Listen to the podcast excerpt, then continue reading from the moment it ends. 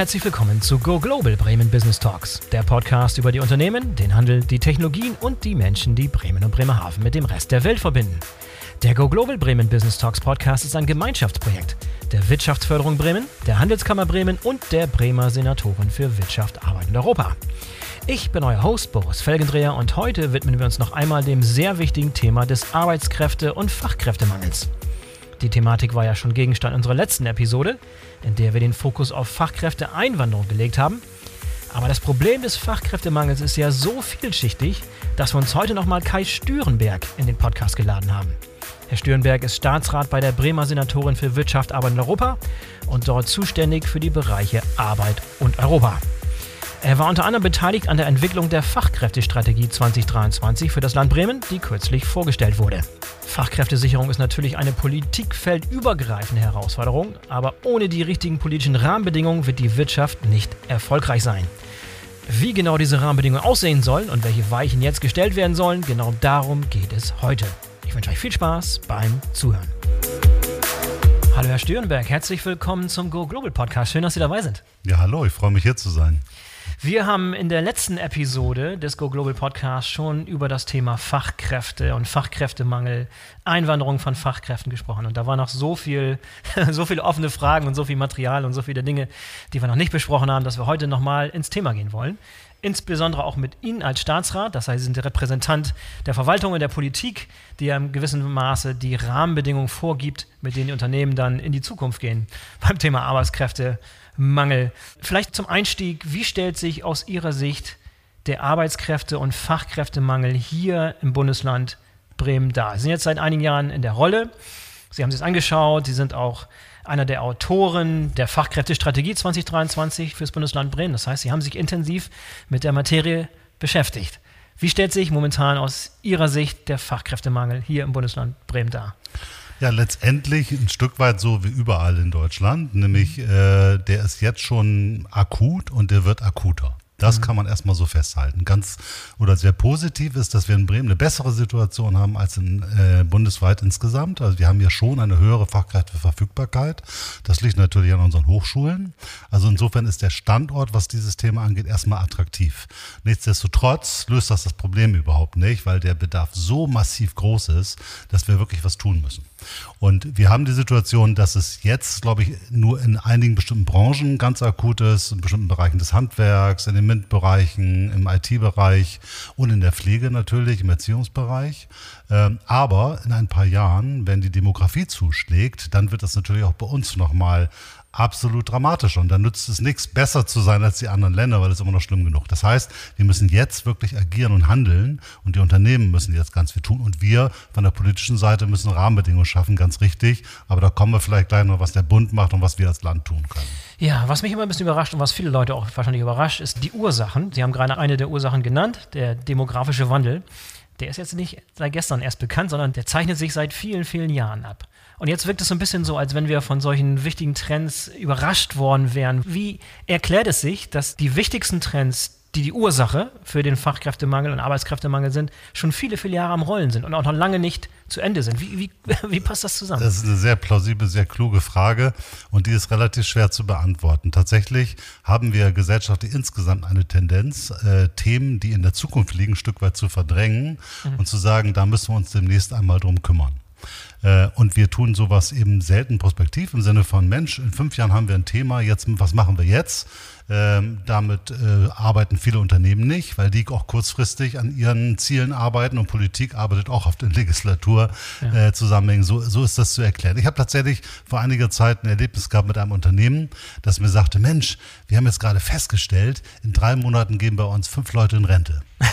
und das fand ich sehr schön, weil das war ein Unternehmen mit, mit 500 äh, Mitarbeitenden, äh, wo ich auch sagte, Mensch, äh, das ist ja eine Überraschung. Habt ihr denn gar keine strategische Personalplanung? Ja. Und ich glaube, das ist eines der zentralen Themen. Wir haben in vielen Unternehmen keine strategische Personalplanung, die genau das nämlich beinhaltet. Demografie-Themen, Qualifizierungsthemen, wo geht das hin, was müssen wir machen? Das ist, glaube ich, ein zentrales Instrument, was viele Unternehmen einführen sollten. Und man wundert sich, ich persönlich habe auch gedacht, dass es Standard wäre, ist es aber tatsächlich nicht. Und ich glaube, da müssen wir ganz klar hin, wir müssen solche strategischen Planungen machen, damit wir auch die Qualifizierung Qualifizierungsbedarfe genau definieren und dann die richtigen Maßnahmen ergreifen können. Ja, ich glaube, es wäre zu einfach zu sagen, ja, jeder, der eine strategische Personalplanung hat, der fährt gut und alle anderen, die es nicht haben, die sind irgendwie, die machen es falsch, sondern selbst die beste strategische Personalpolitik in jeder Firma ist zum Scheitern verurteilt, wenn man sich die Situation anguckt. Absolut. Momentan beispielsweise, ich habe die Zahlen rausgesucht, äh, im Bundesland Bremen alleine werden 36.000 Fachkräfte gesucht. Auf der anderen Seite haben wir aber auch gleichzeitig 40.000 Arbeitslose. Da können wir dann darüber sprechen, wie das zusammenpasst. Ja. Vielleicht die einfache Erklärung dazu ist, zwei Drittel dieser Arbeitslosen oder Arbeitssuchenden, dieser 40.000, haben keine abgeschlossene Berufsausbildung. Wie kommt diese Diskrepanz zwischen 36.000 freien Stellen und 40.000 Arbeitssuchen eigentlich zustande? Das ist eigentlich etwas, was mich tatsächlich zu, zu Beginn meiner Tätigkeit am meisten überrascht hat. Weil meine These war, wir müssen nur das Wirtschaftswachstum erhöhen, dann schaffen mhm. wir automatisch Arbeitsplätze und bauen Arbeitslosigkeit ab. Da gibt es aber tatsächlich keine direkte Korrelation. Äh, das heißt, wenn wir das Wirtschaft wächst, dann, wenn die Wirtschaft wächst, dann haben wir einen höheren Fachkräftebedarf. Wir brauchen mehr Leute aber die Arbeitslosigkeit berührt das nicht. Diese Grafiken laufen also quer auseinander. So, das heißt, wir haben hier bestimmte strukturelle Themen, an die wir ran müssen. Das Thema Schulabschluss ist eines, also ganz klar, äh, wir haben die höchste Langzeitarbeitslosigkeit bei Leuten ohne Schulabschluss. Daran müssen wir ganz stark arbeiten.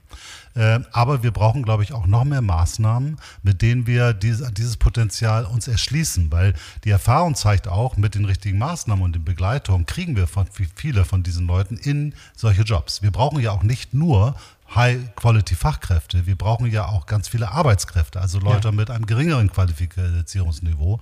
Und da meine ich, ist das Ende der Fahnenstange noch nicht erreicht. Da können wir noch eine ganze Menge dran tun. Ja, jetzt habe ich es bereits erwähnt, Sie waren einer der Autoren der Fachkräftestrategie 2023, die so ein bisschen jetzt die Marschrichtung sozusagen vorgibt, versucht festzulegen, was die großen Handlungsfelder sind und auch gekoppelt mit ganz konkreten Zielen die das Bundesland Bremen verfolgt. Vielleicht wollen wir da mal reingehen. Ähm, vielleicht die erste Frage vorweg. Wie entsteht eigentlich so eine Fachkräftestrategie? Ich hoffe, die entsteht nicht nur äh, zwischen Politikern und in der Administration, sondern tatsächlich in der Zusammenarbeit mit den Unternehmen und mit vielen anderen Akteuren. Ja, natürlich. Also das ist, glaube ich. Das war eine rhetorische Frage.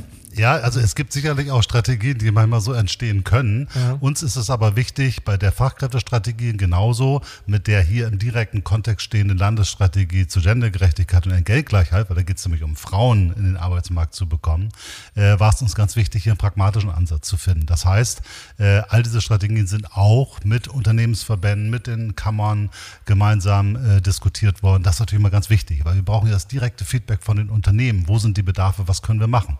Und das müssen müssen wir aber ergänzen durch die Informationen, die wir von der Agentur für Arbeit haben oder vom Jobcenter, weil die ja auch ganz viele Angebote haben. Und ich habe auch nochmal wieder gelernt im Gespräch mit Unternehmen, dass vielen Unternehmen die Angebote der Agentur gar nicht bekannt sind. Und es ist ja auch so, dass die Agentur früher sich vielleicht mehr um das Thema, äh, äh wie kriegen wir Arbeitslose wieder in Jobs gekümmert haben. Heute sind sie auch ganz viel in der Projektion tätig und überlegen sich, wie verhindern wir Arbeitslosigkeit, wie können wir qualifizieren, wie können wir uns an der Stelle aufstellen und somit sind sie eigentlich wirklich auch Partner der Wirtschaft. Und ich glaube, da ändert sich gerade ganz viel. Wenn wir das noch bekannter machen können, können wir da ganz viel, ganz viel draus machen. Also wir haben alle Akteure eingebunden, gar keine Frage. Und ich glaube, die Bedarfe sind relativ klar. Und jetzt geht es eben darum, mit welchen Maßnahmen können wir das machen. Das ist das Thema Ausbildung vorne ganz wichtig. Wie kriege ich Menschen überhaupt zu einem Berufsabschluss? Das ist ganz, ganz zentral in allen Bereichen. Mhm. Und dann geht es darum, um Qualifizierung. Weil Qualifizierung geht ja nicht nur darum, Leute, die jetzt gar keine äh, Ausbildung haben, zu, zu einer Ausbildung zu führen, sondern wir werden das Thema Qualifizierung nie mehr los, weil für die meisten Menschen heißt Berufsleben permanente Qualifizierung. Das werden wir auch machen müssen. Und dann in der dritten Säule natürlich, wir müssen Menschen finden. Das gehört was zum Thema Standortattraktivität dazu. Mhm. Aber natürlich auch, wenn sie dann hier sind, müssen wir sie auch halten. Das heißt, das muss dann auch laufen und Unternehmen gut funktionieren. Und dazu gibt es auch ganz viele Ansätze, wie wir insgesamt die Attraktivität steigern und das Thema Qualifizierung nach vorne bringen, weil das ist ganz zentral auch für die Zukunft. Okay, da werden schon mal so die drei großen Handlungsfelder wurden dadurch deutlich, aber vielleicht nochmal einen Schritt zurück. Was sind die großen Ziele, die Sie sich gesetzt haben und sind die auch verbunden mit einem bestimmten Zeitrahmen? Ist das so eine große Strategie, 2030, 2040, keine Ahnung? Und gibt es bestimmte Messgrößen, an denen letztlich der Erfolg dieser Strategie dann auch gemessen wird? Ja, also ich sag mal so, diese Frage wird häufig gestellt und dann äh, berechtigterweise. Ich, ich komme ja auch aus, aus der Wirtschaft und da fragt man ja immer schnell nach, nach klaren Zielen, nach Effizienz und solchen Dingen. Und äh, ich bin bei dieser Thematik ist es, sagen wir mal, der Bedarf oder das, was wir tun müssen, ist so unendlich groß, dass wenn wir jetzt sagen, wir brauchen jetzt, wir müssen 30.000 Leute kriegen oder 20 oder 40, äh, die werden wahrscheinlich so schnell sowieso nicht erreichen. Wir müssen alles tun, wirklich alles gemeinsam tun, mit Wirtschaft, mit Agenturen, mit Staaten, Politik, um diese Aufgaben zu machen. Und das geht jetzt genau los. Also wir arbeiten jetzt am Thema Ausbildung verbessern, am Thema Berufsorientierung verbessern. Wir haben mit der Landesagentur für berufliche Weiterbildung eine Struktur geschaffen, mit der wir in der Zukunft Qualifizierung ermöglichen können und in der wir ganz viel Kontakt schaffen können, Informationsmöglichkeiten, all diese Dinge. Das heißt, wir haben jetzt die Strukturen aufgebaut und setzen das ja jetzt schon konsequent um. Und ich glaube, das ist keine Frage von, in zehn Jahren müssen wir irgendwas geschafft haben, weil wir haben jetzt eine kontinuierliche Aufgabe, die nicht mehr aufhört, nämlich möglichst viele Menschen in die Lage zu versetzen, zu arbeiten und mit Unternehmen zusammenzuführen, damit wir entsprechend die offenen Stellen besetzen können. Meine, wir haben ja die positiv und gute Situation, dass wir offene Stellen haben. Äh, ja. Es gibt ja auch andere Konjunkturlagen, wo man sagt, wir haben gar keine äh, Arbeitsplätze. Das haben wir nicht. Ja. Wir haben diese Situation und viele Unternehmen spiegeln mir wieder, dass sie sagen, wir hätten die Möglichkeit, noch mehr zu wachsen, wenn wir die Leute hätten. Das heißt, wir haben Potenziale ohne Ende und jetzt geht es eigentlich nur darum, das zu tun. Das ist aber, was wir tun, ist nicht allein eine politische Aufgabe, sondern das müssen wir gemeinsam mit den Unternehmen tun. Denn ganz ehrlich, auch die Unternehmen haben ja noch eine ganze Reihe von Dingen umzusetzen, damit das an der Stelle wirklich fasziniert. Da können wir vielleicht gleich nochmal tiefer drauf eingehen. Auf jeden Fall. Aber wenn Sie sagen, wir müssen alles machen, klingt das ein bisschen so, als wenn man keine Prioritäten hätte. Wenn man alles an die Wand wirft und keine Schwerpunkte setzt und irgendwie alles versucht gleichzeitig zu machen, kommt letztlich auch nichts bei raus, wenn man so für die verschiedene Richtungen geht. Aber das stimmt ja nicht ganz. Die Nö, Strategie also sieht ja auch vor, dass Sie gewisse Schwerpunkte setzen. Vielleicht können wir da noch ein bisschen Augenmerk drauf richten. Ja, aber das sind genau die drei Richtungen, die ich eben schon da, dargestellt habe. Also wir mhm. müssen vorne anfangen, die in der Orientierung, in der Ausbildung. Dann müssen wir das Thema Qualifizierung nach vorne bringen. Leute, die schon etwas gelernt haben, aber wo sich die Märkte verändern, wo wir auf einmal andere Bedarfe haben. Das ist ja in so einer äh, klimatechnologischen Transformation ganz normal. Wir haben in bestimmten Bereichen zunehmend neue Bedarfe. Jetzt sage ich mal Heizungsgesetz, Wärmepumpen. Das ja. wird ohne Handwerk nicht funktionieren. Energetische Gebäudesanierung wird auch ohne Handwerk nicht funktionieren. Das heißt, wir setzen gerade im Bund politische Rahmenbedingungen, die zurzeit quasi gar nicht umsetzbar sind aufgrund des Fachkräftemangels. Also da müssen wir massiv ran. Und die dritte Säule ist ja das mhm. Thema dann eben de, des Findens. Und da sind wir im Wettbewerb überregional mit anderen Städten in Deutschland. Wir sind aber auch im internationalen Wettbewerb, weil auch andere Länder diese Fachkräfte benötigen. Und in vielen Branchen kann ich eben auch als Inder überall arbeiten oder als Amerikaner oder als Thailänder oder wie auch immer ich nehme nur mal so, so, so Plattformen wie Fiverr oder so, wo jeder seine Dienstleistung anbieten kann. Ja. Da kann man eine Agenturleistung aus äh, Bangladesch hier anbieten, ohne Probleme. Ja. Und mit dieser ganzen Thematik müssen wir uns auseinandersetzen. Und das ist ein massiver Wettbewerb. Und ich würde mal sagen, wir sind da noch nicht die Besten in Deutschland. Wir sind, glaube ich, in Bremen ganz gut aufgestellt. Insgesamt als Deutschland sind wir nicht das attraktivste Einwanderungsland. Damit muss man sich auseinandersetzen. Äh, und da müssen wir besser werden, insbesondere bei den Zeiten, bei der Bürokratie, bei all diesen Themen. Ja, vielleicht können wir uns ganz gezielt so ein paar wirklich gute Maßnahmen herauspicken, die so exemplarisch darstellen, was in diesen verschiedenen Handlungsfeldern passiert. Vielleicht angefangen mit Handlungsfeld Nummer eins, was Sie eben angesprochen haben, Fachkräfte der Zukunft entwickeln, ja, das ganze genau. Thema Ausbildung und sowas dazu. Was sind da aus Ihrer Sicht so die größten Mechanismen, die größten Maßnahmen, die Sie jetzt gemeinsam mit der Wirtschaft umsetzen wollen? Also da haben wir die Situation, dass wir in den letzten Jahrzehnten ganz stark daran gearbeitet haben, dass jeder Mensch studieren soll. Das ist so ein, so ein, so ein Narrativ, der sich entwickelt hat, der natürlich ein Riesenproblem darstellt, weil wir gerade in diesen Ausbildungsberufen eine sinkende Attraktivität haben. Und da müssen wir, glaube ich, ganz stark gemeinsam daran arbeiten, das spannend, cool, interessant, heiß zu machen, äh, in diesen Jobs zu arbeiten, weil das ist ja nicht nur Marketing, sondern man kann wirklich tolle Karriere machen. Der, die Nachfrage ist ohne Ende. Wenn Sie heute einen normalen Berufsabschluss haben als Kfz-Mechaniker, Mechanikerin, als äh, äh Heizungsanitärbauer, als IT-Kaufmann, was auch immer. Sie kriegen auf jeden Fall einen Job. Es gibt gar kein Problem. Und äh, es gibt da so viele Optionen, da, das, da müssen wir ran. Dann ist das Thema überhaupt Berufsorientierung. Wie schaffen wir es schon in der Schule eine Orientierung hin? Du kannst so einen Job machen. Was gibt es überhaupt für Jobs? Worauf hast du Lust? Dann müssen wir natürlich ganz stark daran arbeiten, dass auch mehr Frauen auch zum Beispiel in technische Berufe reinkommen. Sind wir immer noch zu wenig. Das sind all die Themen, die wir machen müssen. Und dann müssen wir die Ausbildung, wenn wir die Kids nämlich drin haben und die Ausbildung auch weiterentwickeln. Wir haben tolle Unternehmen. In Bremen haben wir herausragende Unternehmen, die super ausbilden, hochmodern, hochindividuell, mit ganz viel Input, ganz viel Investment. Wir haben aber auch noch eine ganze Reihe von Unternehmen, die noch so ausbilden wie vor zehn Jahren. Und leider ist die Gesellschaft nicht mehr so wie vor zehn Jahren, die Kids sind nicht mehr so wie vor zehn Jahren. Ausbildung muss ganz anders funktionieren, Unternehmenskultur muss eine ganz andere sein, Führung funktioniert ganz anders. Und das ist, glaube ich, auch das Thema Recruiting, Marketing. Ja? Also ich weiß von den Unternehmen, die moderne Recruiting betreiben, mit YouTube, mit äh, Social Media, die ihre Marke da entsprechend aufgebaut haben, die haben kaum Probleme, Leute zu bekommen. Viele Unternehmen, die sagen, Mensch, ich habe da mal eine Anzeige geschaltet und bei mir bewirbt sich gar keiner mehr, da ist das schwieriger. Also wir müssen uns an allen Stellen flächendeckend mehr professionalisieren und auch die Ausbildung, da müssen wir moderner, besser werden und uns auch dort weiterentwickeln. Ich glaube, da gibt es auch noch neben all den tollen Beispielen bei ganz vielen Unternehmen viel Nachholbedarf.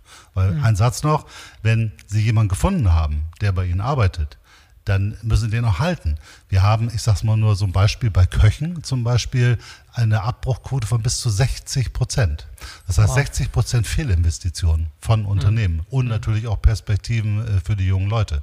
Daran müssen wir arbeiten, dass diese Abbruchquoten runtergehen und die Menschen, die einmal im Betrieb sind, so viel Spaß und Freude dabei entwickeln, dass sie auch drin bleiben. Ja, jetzt sind wir im Go Global Podcast. Das heißt, wir haben auch immer einen Bezug dazu zur Internationalität, auch zu globalen Märkten und so weiter. Sie haben schon ein paar Dinge angesprochen, inwieweit wir konkurrieren mit anderen Ländern und so weiter. Aber jetzt gerade im Kontext von diesem Handlungsfeld 1, Fachkräfte der Zukunft entwickeln. Wie früh müssen wir anfangen, uns über Fachkräfte aus dem Ausland Gedanken zu machen? Beispielsweise macht es Sinn, Schüler aus dem Ausland zur Ausbildung beispielsweise in deutsche Betriebe zu holen. Wie steht es um Studenten aus dem Ausland für Studienplätze zu faszinieren? Was, was ist da geplant? Was müssen wir da machen? Klar ist das Potenzial im Inland noch bei weitem nicht ausgereizt, aber nichtsdestotrotz müssen wir auch einen Blick ins Ausland werfen. Absolut. Gerade, gerade im also Kontext dieses Podcasts. Es wird überhaupt gar nicht gehen ja. ohne Zuwanderung. Ohne mhm. Zuwanderung ist das Thema überhaupt nicht zu lösen. Also demografisch ist das vollkommen ohne Frage. Deswegen ist es gut, dass der Bund jetzt mit seinen Maßnahmen zum Thema Zuwanderung die richtigen gesetzlichen Rahmenbedingungen anfängt zu schaffen. Ich sage mal, anfängt zu schaffen, dass das funktionieren kann. Also keine überflüssigen Überprüfungen mehr, Chancen geben, auch Leute mit äh, nicht äh, entsprechend anerkannten Ausbildungen eine Möglichkeit zu geben, hierher zu kommen und dann ihre Qualifikation nachzuholen. Also alles etwas praktisch pragmatischer zu gestalten. Das ist der richtige Ansatz. In der praktischen Umsetzung ist das natürlich immer noch schwer. Ich habe letzten Inder getroffen, der äh, mich fragte, Mensch, sagt er, ich äh, will immer Menschen aus Indien hier nach äh, Bremen holen und das ist schwierig. Oder gar nicht Bremen, Deutschland. Weil es dauert bis zu einem Jahr, bis ich die so, bis die hier arbeiten können. Ja, und er sagte, das müssen wir ändern, weil ich mache das jetzt so, ich habe eine Firma in Holland gegründet, da brauche ich genau vier Wochen ja. um die Leute anzu, äh, ranzuholen. Das heißt, er holt die Leute nach Holland und lässt sie dann sozusagen hier in Deutschland arbeiten. Das ist natürlich ein Wahnsinn. Da müssen ja, wir ganz klar ja. dran arbeiten. Und das Problem liegt daran, dass, sagen wir mal, das, was jetzt im Herr Hubertus Heil da gemacht hat, sind genau die richtigen Ansätze, aber es ist nur ein Rechtskreis. Dahinter liegen natürlich noch das Thema Einwanderung, also Migrationsamt, all diese Dinge. Und jetzt müssen wir das schaffen, dass das, was auf der einen Ebene rechtlich erleichtert wird, nach dem Motto, du darfst jetzt kommen, auch in den anderen zuständigen Behörden dann auch so weitergeht. Das nützt ihnen ja nichts, wenn im ersten Rechtskreis überall ein Haken dran ist und dann auf der zweiten Ebene, vielleicht wegen Fachkräftemangel, das dann ein halbes Jahr da liegt. Also brauchen wir nochmal eine wirkliche Durchlässigkeit. Und da, denke ich, sind wir jedenfalls daran, auch im Kontext der anderen Bundesländer, im Dialog mit dem Bund, hier ganz stark daran zu arbeiten. Wie schaffen wir jetzt wirklich einen pragmatischen Weg? Da will einer kommen oder eine und die meldet sich und sagt, hier, das kann ich. So, und wie gehen jetzt alle weiteren behördlichen Schritte, dass das funktioniert? Da sind wir noch nicht, da brauchen wir noch ein bisschen, aber da müssen wir hin, weil also vier Wochen ist vielleicht sehr, sehr schnell, aber ein Jahr ist natürlich vollkommen äh, uninteressant für Leute, die jetzt hier entsprechend herkommen wollen.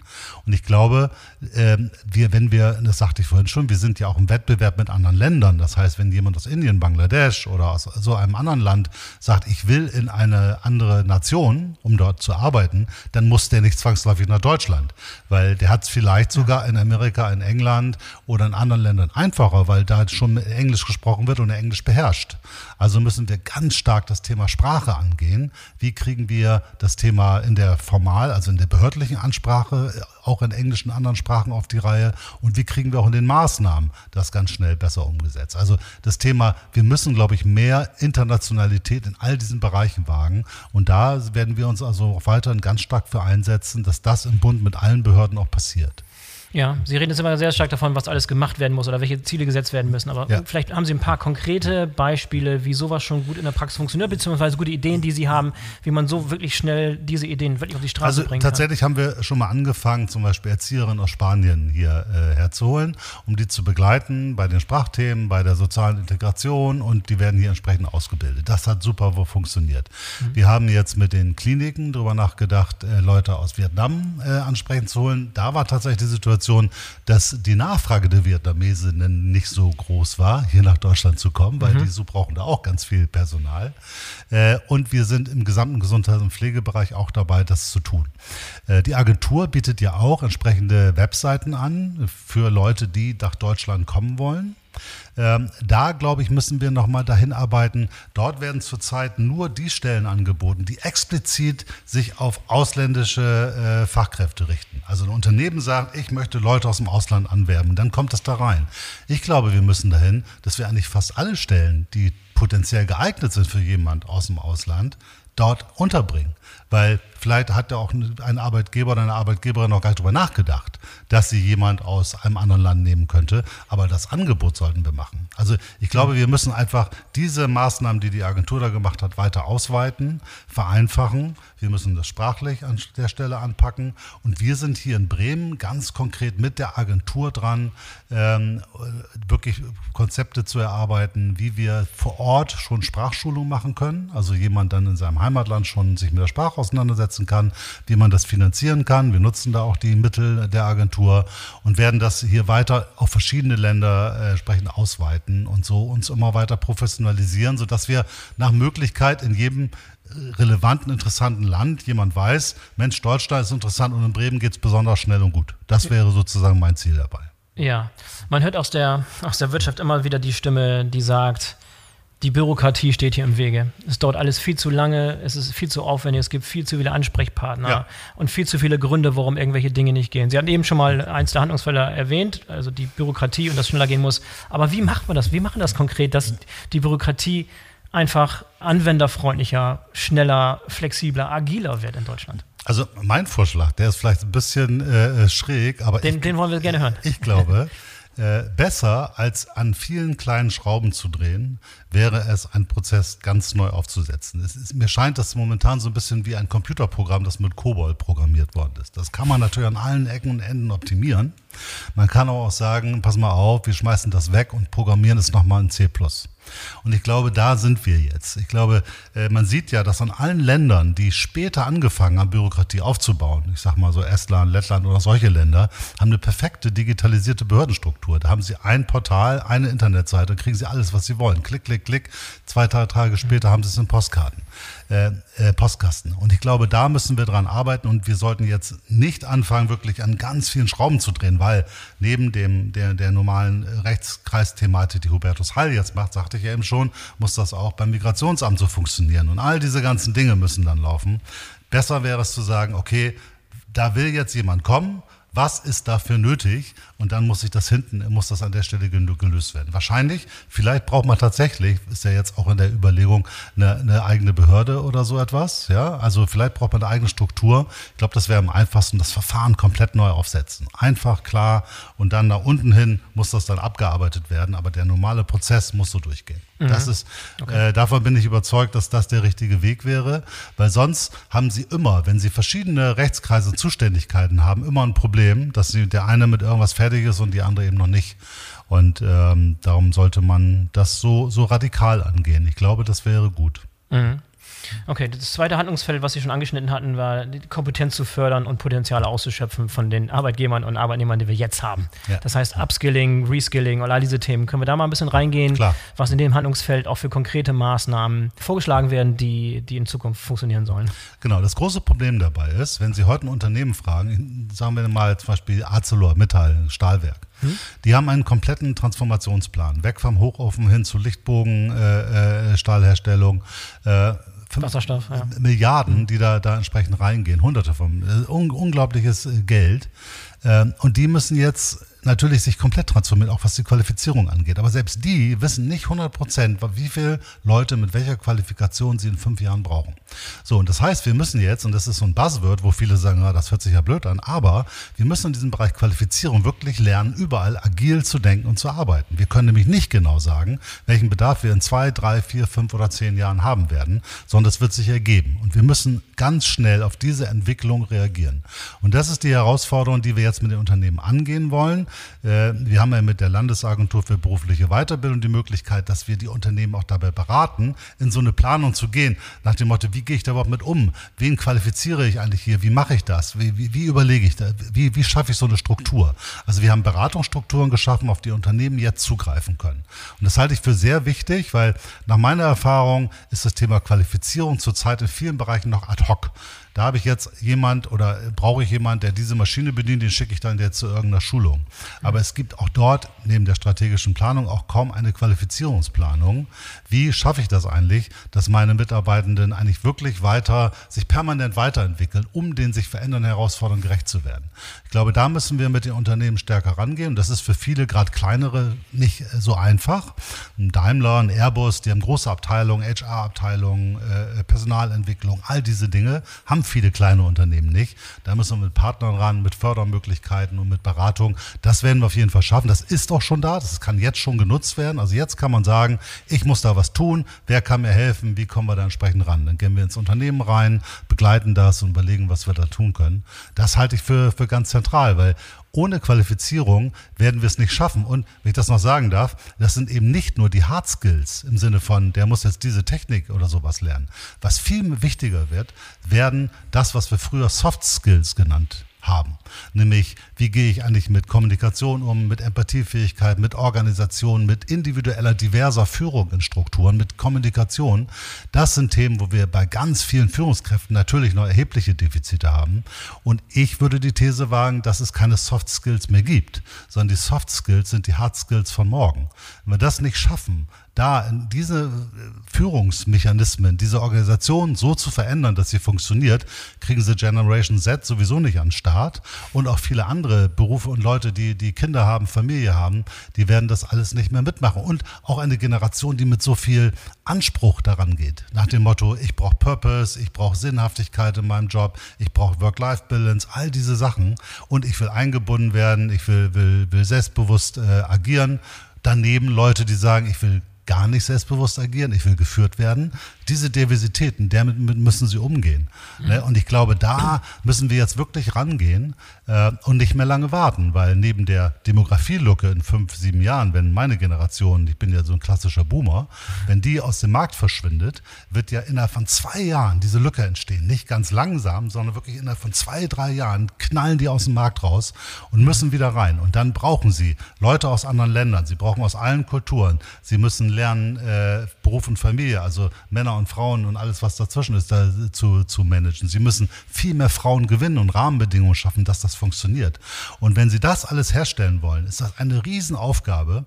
Und ich stelle fest, es gibt eine ganze Reihe von Unternehmen, die diesen Weg schon gegangen sind und andere nicht. Und ich glaube, dass nur die Unternehmen, die diesen Weg jetzt beginnen und nicht in drei, vier Jahren, sondern die ihn jetzt beginnen, in vier, fünf Jahren da sein werden, dass sie im Wettbewerb um die Fachkräfte gewinnen werden, weil es wird ein Wettbewerb bleiben, es wird nicht genug für alle geben, die Guten werden die Fachkräfte bekommen. Ja, aber wenn es so, so sehr klar umrissene Meilensteine gibt, wo wir wissen, dass sie kommen, wie beispielsweise, wenn die Boomer aus dem Arbeitsleben ausscheiden, wenn es da wirklich so Schlüsseljahre gibt, die auf uns zukommen, warum hat man sich nicht bis dahin so ganz konkrete Ziele gesetzt? Verbinden, also ich denke nochmal so aus der Wirtschaft, wenn man sich einen, einen Plan entwirft für die kommenden Jahre, dann hat man immer ganz konkrete Ziele, was man bis wann erreicht haben will. Kommt das noch? Ist das nicht Teil der Strategie? Sie hatten es eben schon mal ein bisschen erwähnt, warum das nicht so konkret irgendwie schwarz auf weiß irgendwo steht. Nee, tatsächlich haben wir da, darüber nachgedacht. Also, ähm, aber ich finde es, nochmal, wir werden diese Situation haben, die sich verschlimmert. Mhm. Und wir werden sie nicht zu 100 Prozent lösen. Das wird einfach nicht passieren. Das Geht, geht überhaupt nicht. So, und deswegen kann man jetzt sagen, wir, uns fehlen jetzt irgendwie äh, etwas über 30.000 Leute. So, das wollen wir irgendwie auf 10.000 verringern. Haben wir an der Stelle nicht gemacht, weil äh, wir natürlich sowieso an der Stelle das Beste draus machen, was entsprechend geht. Wir brauchen all diese Maßnahmen, um sie entsprechend anzusetzen. Und nochmal, ich glaube, wir müssen jetzt eben anfangen. Wir haben die Instrumente da, wir haben die Möglichkeiten, wir wissen, was getan werden muss, wir müssen das aber tun. Und das nützt gar nichts, wenn wir als Politik oder als Verwaltung jetzt sagen, wir wollen jetzt in diesen die und die Dinge aufgebaut haben, weil wir können das nur gemeinsam mit der Wirtschaft herstellen, nur im Dialog gemeinsam mit diesen Dingen. Das heißt, wir schaffen die Rahmenbedingungen, die sind größtenteils jetzt schon da, wir können also loslegen. Und jetzt geht es darum, gemeinsam zu überlegen. Da kann man jetzt sagen, welches Ziel hat die Wirtschaft? So, und ich würde sagen, das Ziel, was die Wirtschaft definiert hat, ist, so gut wie möglich in diesen Fachkräftemangel zu verringern. Das heißt, so viele Leute wie möglich in die Betriebe reinzubekommen und zu halten. Und ich habe da gesagt auch noch keine konkreten Zahlen gehört, was die wollen, außer dass sie die Lücke, die vorhanden ist, am liebsten schließen wollen. Und meine These ist, die schließen wir nicht, sondern es wird bleiben bei einem Wettbewerb, bei einem Chicken Run um die Fachkräfte und auch um die Arbeitskräfte. Und derjenige, der die besten Arbeitsbedingungen hat, der die professionellste, modernste Führungskultur, Unternehmenskultur, Organisation hat. Und am besten dazu gehören natürlich auch so Themen wie tarifliche Bindung, also so Absicherung, solche Themen. Ganz, ganz wichtig. Diese Unternehmen werden gewinnen und die Unternehmen, die das nicht machen, werden in diesem Spiel verlieren. Das ist für mich ganz klar. Ja, Sie haben schon angesprochen, dass ähm, das Thema Fachkräfte werben und Fachkräfte binden ist einer der großen Handlungsfelder in dieser, in dieser Strategie. Wo muss Bremen ganz konkret da noch aufholen? Sie haben vorhin schon gesagt, wir stehen gar nicht schlecht da. Nee, genau. Vermutlich also, auch ein relativ verhältnismäßig attraktiver Standort. Erstmal Deutschland sowieso und Bremen vielleicht auch. Vielleicht können wir erstmal so ein bisschen die Vorteile überhaupt herausstellen, ja, die wir an Bremen gerne. jetzt schon finden aber wir dürfen nicht den Anschluss verpassen und wir müssen auch noch ein Brikett mehr drauflegen und zusehen, dass wir auch in der Zukunft eine attraktive werden. Genau, also wir haben das große Glück, dass wir zum Beispiel im Bereich IT wirklich hohe Attraktivitäten haben. Es gibt einen Grund, warum das DigiHub hier in Bremen äh, angesiedelt worden ist, weil hier die Verfügbarkeit von IT-Fachkräften da ist mhm. und weil IT-Unternehmen hier ein Projekt deutlich schneller sourcen können als in Baden-Württemberg. Das ist so. So, und das erhöht unsere Attraktivität. Dazu kommen natürlich unsere großen Industrieunternehmen, ORB, Airbus, äh, äh, Daimler. Ja. Ähm, all diese ganzen Themen sind hochspannend für Menschen, die entsprechend Karriere machen wollen.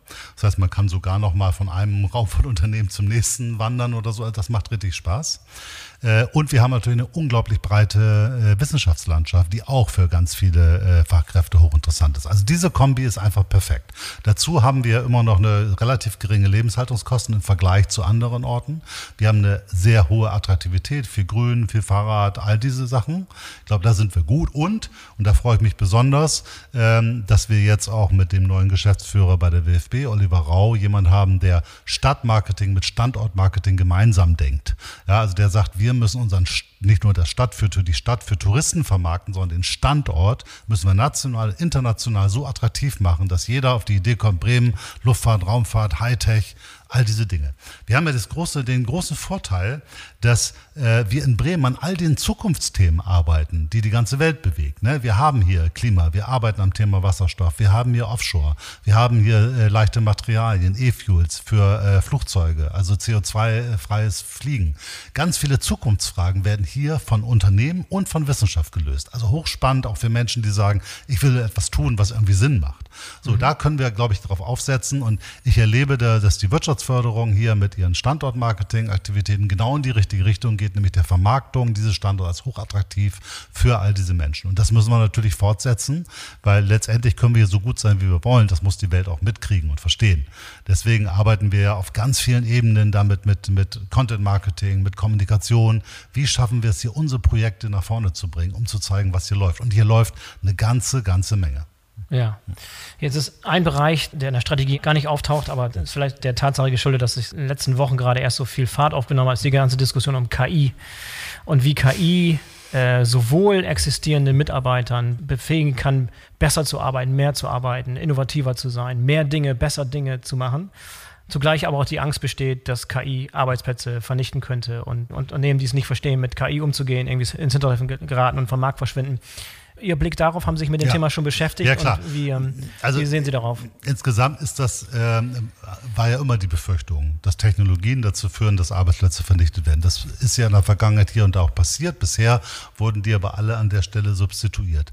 Bei der Digitalisierung ist das auch so. Ich hatte letzten Gespräch mit Andrea Nahles, die auch erzählte, ähm, dass in der Agentur für Arbeit keine Chance ist, so viele Menschen zu gewinnen an Personal, wie sie bräuchte.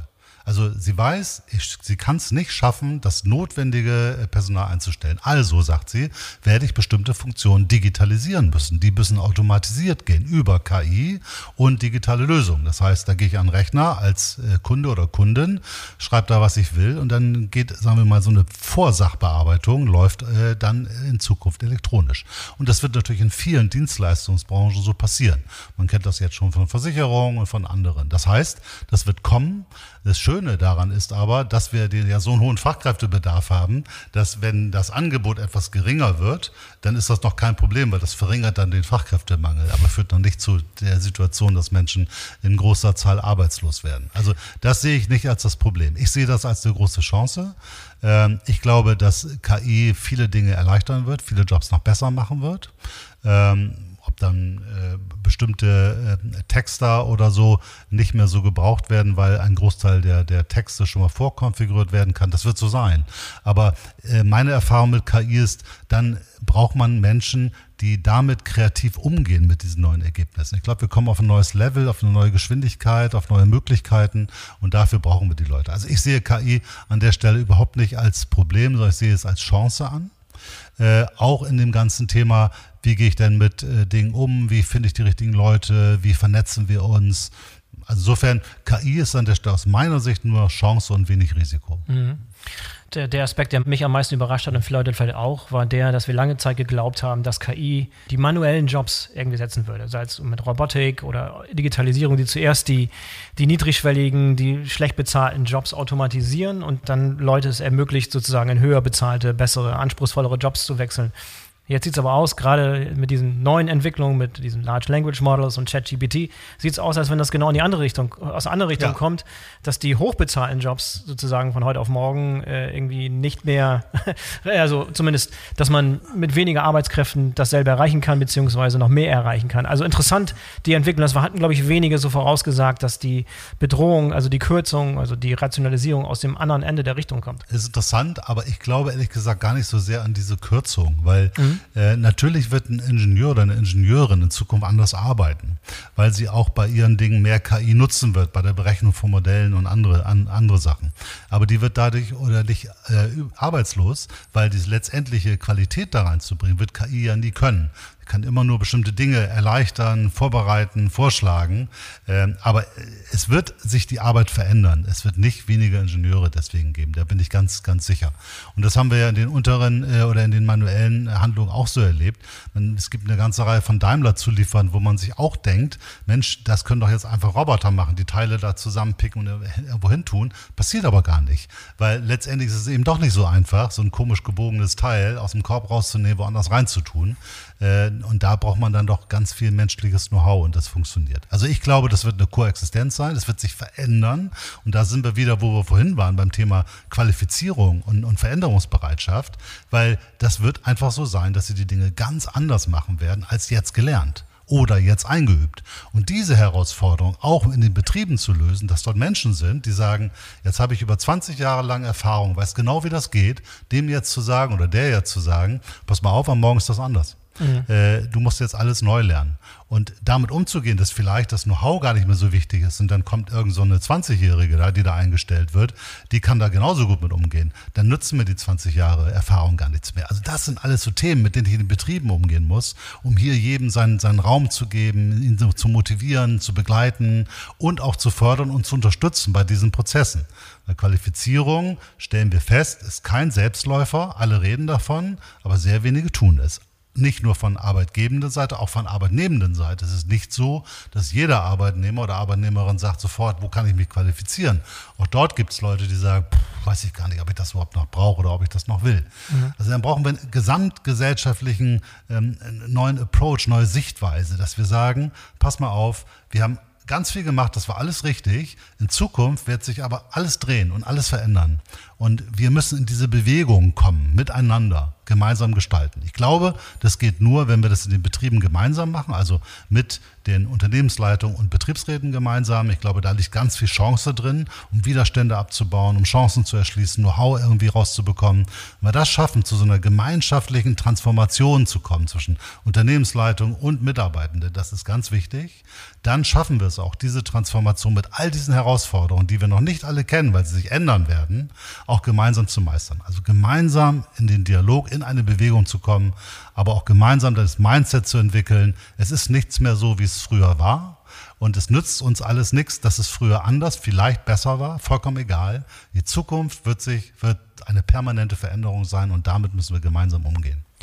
Das ist ein hervorragendes Schlusswort. Herr Stürnberg, vielen, vielen Dank für das interessante Gespräch heute. Ich wünsche Ihnen viel, viel Spaß bei der bevorstehenden oder viel, viel Erfolg bei der bevorstehenden Wahl. Dankeschön. Die kommt ja jetzt auch bald. Ähm, Manns, vielen Dank äh, für Ihre Einschätzung und für Ihre Beobachtungen. Man merkt, dass Sie sich sehr, sehr intensiv mit dem Thema beschäftigt haben und dass Sie auch sehr, sehr eng äh, mit, der, mit der Industrie und mit, dem, mit der Wirtschaft richtig. gearbeitet haben an diesem Thema. Man, man sieht zuversichtlich der Zukunft gegenüber. Vielen Dank. Dankeschön. Bis zum nächsten Mal. So, das war der Go Global Podcast zum Thema Fachkräftemangel und Fachkräftesicherung. Ich hoffe, euch hat es gefallen und ihr seid beim nächsten Mal wieder dabei.